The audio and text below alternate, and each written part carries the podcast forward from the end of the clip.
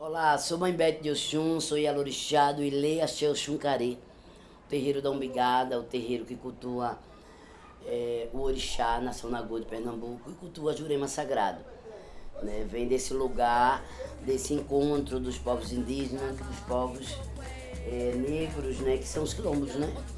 Então a gente tem esse terreiro e a gente tem um brinquedo também, que é o Coco de Umbigada, que é um, um brinquedo antigo, que vem dos avós, eh, onde a gente eh, vem do século passado e a gente há 25 anos retomou esse brinquedo, né, rearticulou a família, a escola, a comunidade e começou a fazer a sambada de coco do Guadalupe aqui, ó, nesse beco da Bacaíba, aqui no pé desse morro. Eu moro aqui no beco da Macaíba, no pé do morro da Barreira do Rosário, aqui. É, Barreira do Rosário, Rosário dos Pretos. Essa é minha geopolítica. A gente tá aqui, ó, essa vista da igreja de São João para lá. São as casas coloniais, é, é um outro processo. E para cá essa periferia, né? Preta, afrodescendente.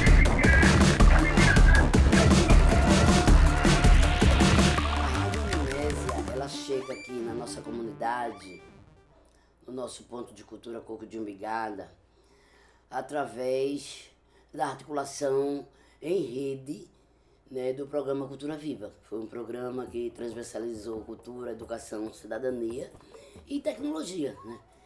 Então, 2005, né, começa os Pontos Cultura e a gente foi um dos primeiros Pontos Cultura do Brasil e de Pernambuco. Então, em 2008, caso 12 anos atrás, a rede, a rede de mídia livristas, de jornalistas livres, de comunicadores livres, chamado Nordeste Livre, eles articularam várias oficinas de rádio em vários lugares do Brasil. É, principalmente os Pontos Cultura, né? justamente nessa, nesse contexto do programa Cultura Viva, e eles chegaram até aqui. No início a gente já era um ponto cultura, já tinha o coco, já, já era um terreiro de matriz africana, já tinha todo um contexto de articulação cultural com a comunidade, porque já tinha sambada. Não tinha uma rádio, a rádio ainda era um móvel ali que a gente tinha dentro de casa, que escutava uma música, sabe, que escutava uma notícia. Então a gente começa a entender que a rádio tem todo um mecanismo, a rádio tem todo um contexto de comunicação, de dominação. Sigo Dona Aurinha, que está cantando agora, uma outra grande mestra parente, né? Todo mundo parente aqui. Com certeza frequentou muito a minha sambada. A nossa música não toca nas rádios. É, a comunicação nesse país é algo de dominação muito forte, muito grande, não é? E a Rádio Amnésia, ela vem nessa perspectiva, por quê? Porque essas vozes não são ouvidas, porque essa música não é tocada, porque esse povo, ele é invisibilizado. Nossa música, ela é secular, o coco é secular o nosso da nossa casa é secular. Tem mais de 100 anos, veio dos bisavós, entendeu? O maracatu é secular, de baque solto. O maracatu de baque virado é muito secular. O frevo é secular, o tambor de crioula é secular, o jongo é secular. O samba com suas vertentes são seculares. E não tocam. A gente está aqui tocando essa música, essa música ancestral, essa música que vem dos nossos avós. Cultura popular não se aprende é, em escola, em universidades se aprende é, com a família, se aprende com... E a gente precisa ter mídia para promover é, pertencimento com essa música. E a gente precisa ter mídia para reverberar essas vozes e mostrar esse país que está escondido. O corpo tem 100 anos, ninguém conhece. A gente precisa de redes. Eu sei que a internet hoje é uma rede mundial. Você vê o policial pesou no pescoço de George Floyd e o mundo soube. Faz a diferença, sem sombra de dúvida. Hoje, o fato da gente ter um celular na mão e filmar é, tudo que acontece tem essa coisa assim, da gente ver uma atrocidade e você se falar, você se rebelar contra isso. É no território que se dá todo o contexto de violência das pessoas. Da homofobia, da transfobia, do racismo, do feminicídio. Então a gente tem que cuidar do território. Como é que a gente cuida do território?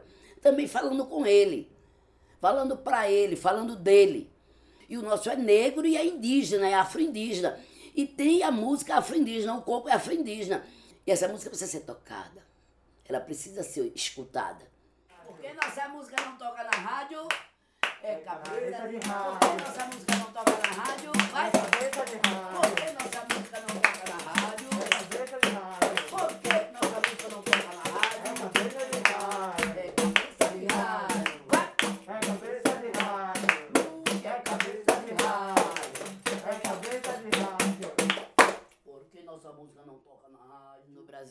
existia um governo democrático, né? O governo de Lula foi um governo que teve um, um- a cultura, ela foi protagonista, né?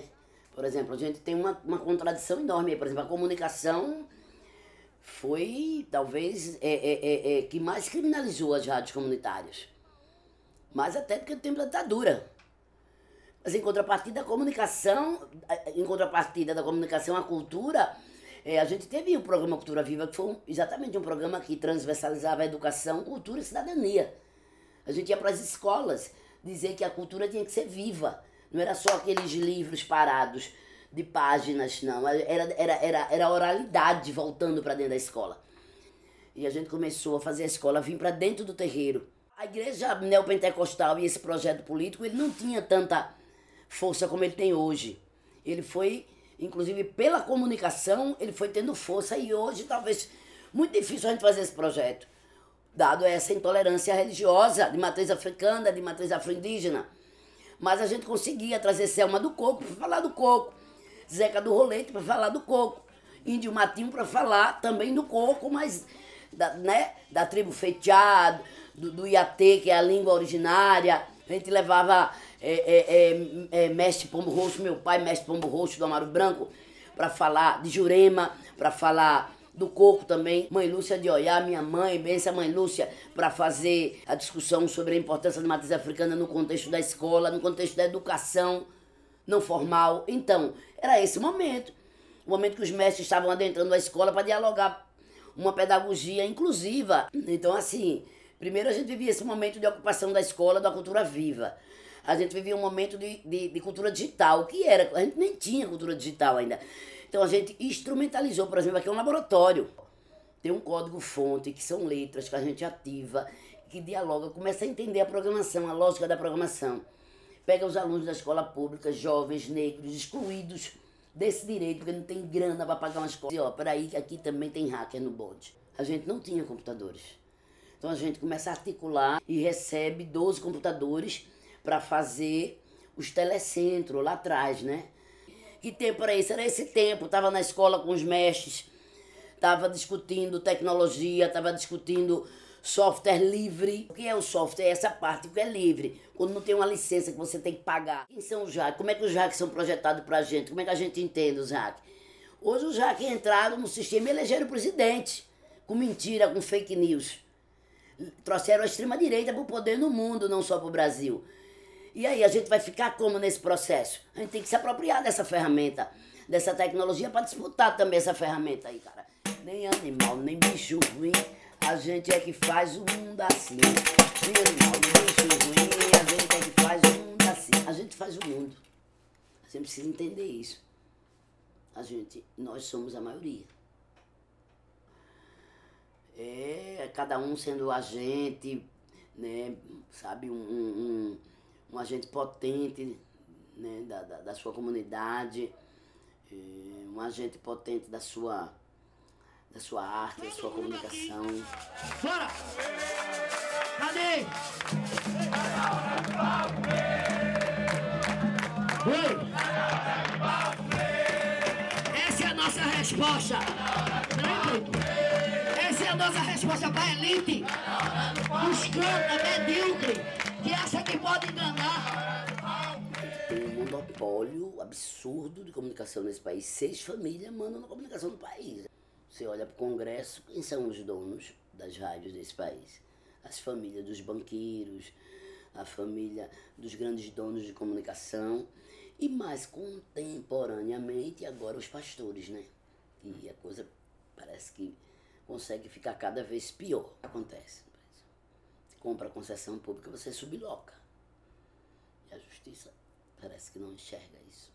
Foi o papel da mídia, por exemplo, na eleição do presidente Bolsonaro. A importância que a mídia teve no tocante ao golpe em Dilma Rousseff. Todas as mídias, grandes mídias, Aí prepara aquele produto ali, Temer, para poder passar eh, no Congresso coisas como a PEC do, dos gastos, né? Que, teto dos gastos, quer dizer, você passa 20 anos sem investir na saúde pública, aí vem o vírus para escrachar mesmo, alavancar tudo, né? E aí? A economia não pode ser maior do que a vida das pessoas. Desafio é grande, né, pra gente fazer esse enfrentamento, mas eu acho que passa por isso, passa por, pela resistência, passa por a gente se apropriar das tecnologias, passa por a gente continuar na luta com essa comunicação da Jade. A gente hackeia a comunicação, a gente precisa ser hacker. A gente vai precisar hackear a comunicação. E é isso que a gente está fazendo. E é por isso que é tão criminalizado. Proibido ter rádio nesse país. Por quê? Porque rádio tem que ser uma concessão política. Por isso que é proibido. Você é preso, você responde processo. Nossa rádio teve um processo de vir do Ministério da Cultura e tal, e não tem esses alcances todo. Basicamente, em Olinda, isso não é uma rádio que oferece tanto perigo, mas uma coisa de uma dimensão maior de um estado, de um país, oferece perigo, você se comunica com as pessoas. E você não, não vai pegar uma rádio para alienar, como a maioria faz. Você vai trazer, sabe, a verdade, o axé, a música, a discussão que, que cidade você quer, que povo, como é que se organizam as coisas. Não é para fazer o que essas rádios fazem aí, para eleger esses caras que continuam com a manutenção dos seus privilégios. A gente se colocou nesse pleito, nessa perspectiva da gente ocupar um lugar eh, nessa casa legislativa. Porque não dá para ter só pastores, né? Então, assim, a gente tem que ter os índios, a gente tem que ter os pretos, a gente tem que ter as mulheres, a gente tem que ter eh, os povos de matriz africana, a gente tem que ter a gente também. Então, assim, às vezes as pessoas entendem essa dimensão, às vezes não, às vezes é um processo, né? Eu estou no Conselho Estadual de Política Cultural, já estive no Conselho de Olinda, né, o Conselho Municipal, na época de, de, de, da prefeita Luciana, que a gente construiu, inclusive, o conselho, porque não tinha um conselho municipal. Você vê um, um, uma cidade, um estado que não tem um conselho, é um, uma cidade, um estado que não dialoga políticas. Estive no Conselho Nacional de Política Cultural, né, conselhão né, de cultura, discutindo políticas públicas para as comunidades tradicionais de terreiro, para os povos é, de matriz africana, para os povos indígenas, enfim.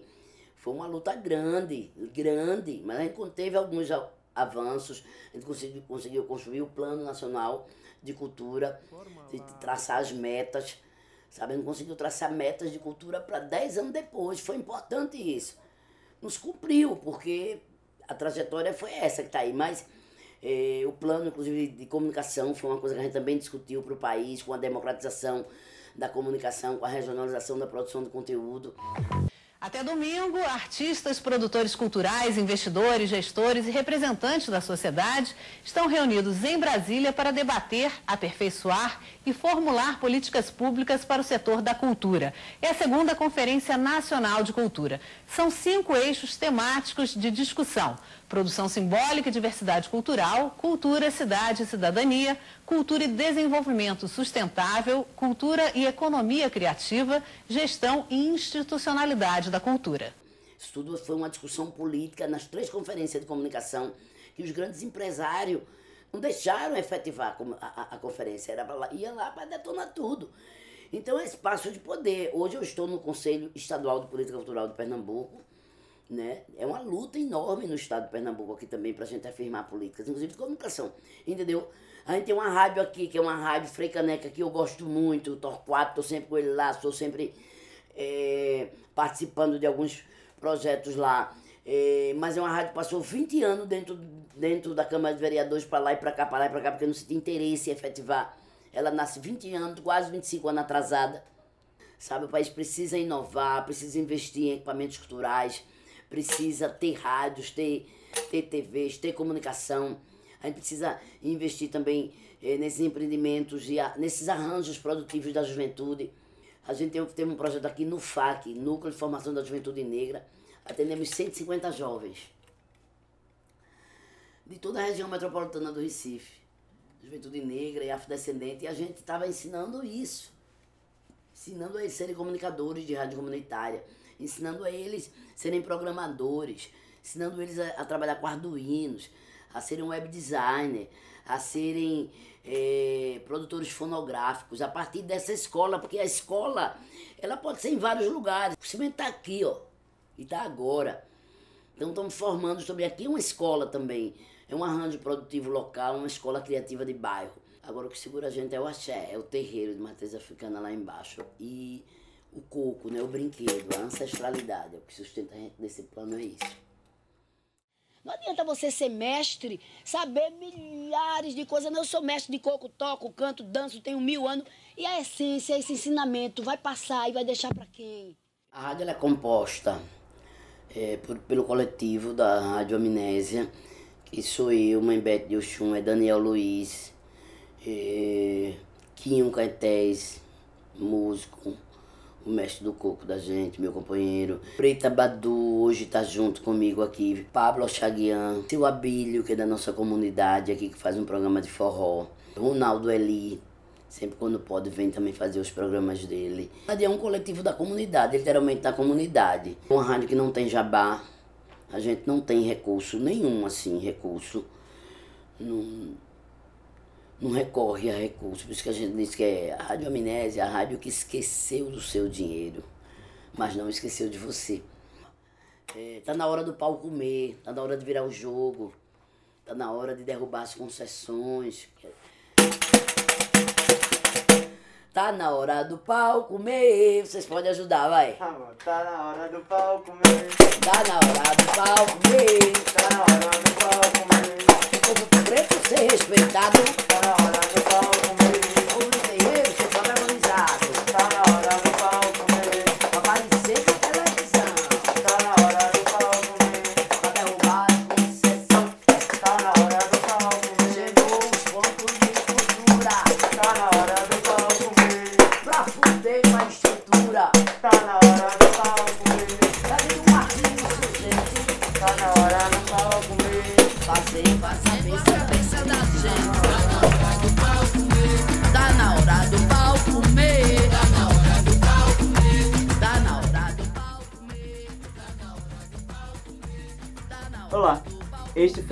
Trânsito, programa que se coloca a explorar e debater as múltiplas facetas da cultura aqui no estado de Pernambuco.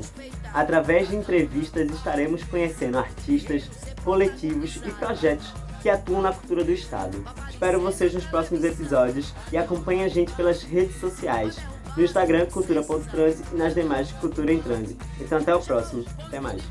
Este episódio é fruto do incentivo da Lei Aldir Blanc no edital de formação e pesquisa LabPE, apresentando Mãe Bete de Oxum, com direção geral de Tiago das Mercês e Pedro Ferreira, coordenação de Marcelo Pedroso, produção de Tiago das Mercês e Pedro Ferreira, produção executiva Jéssica Otaviano, captação de som Pedro Ferreira, fotografia de Manu Ferrão, curadoria Marcelo Pedroso, Pedro Ferreira, Rena Costa e Tiago das Mercês, montagem e finalização Letícia Barros, design e arte Tiago Lourenço.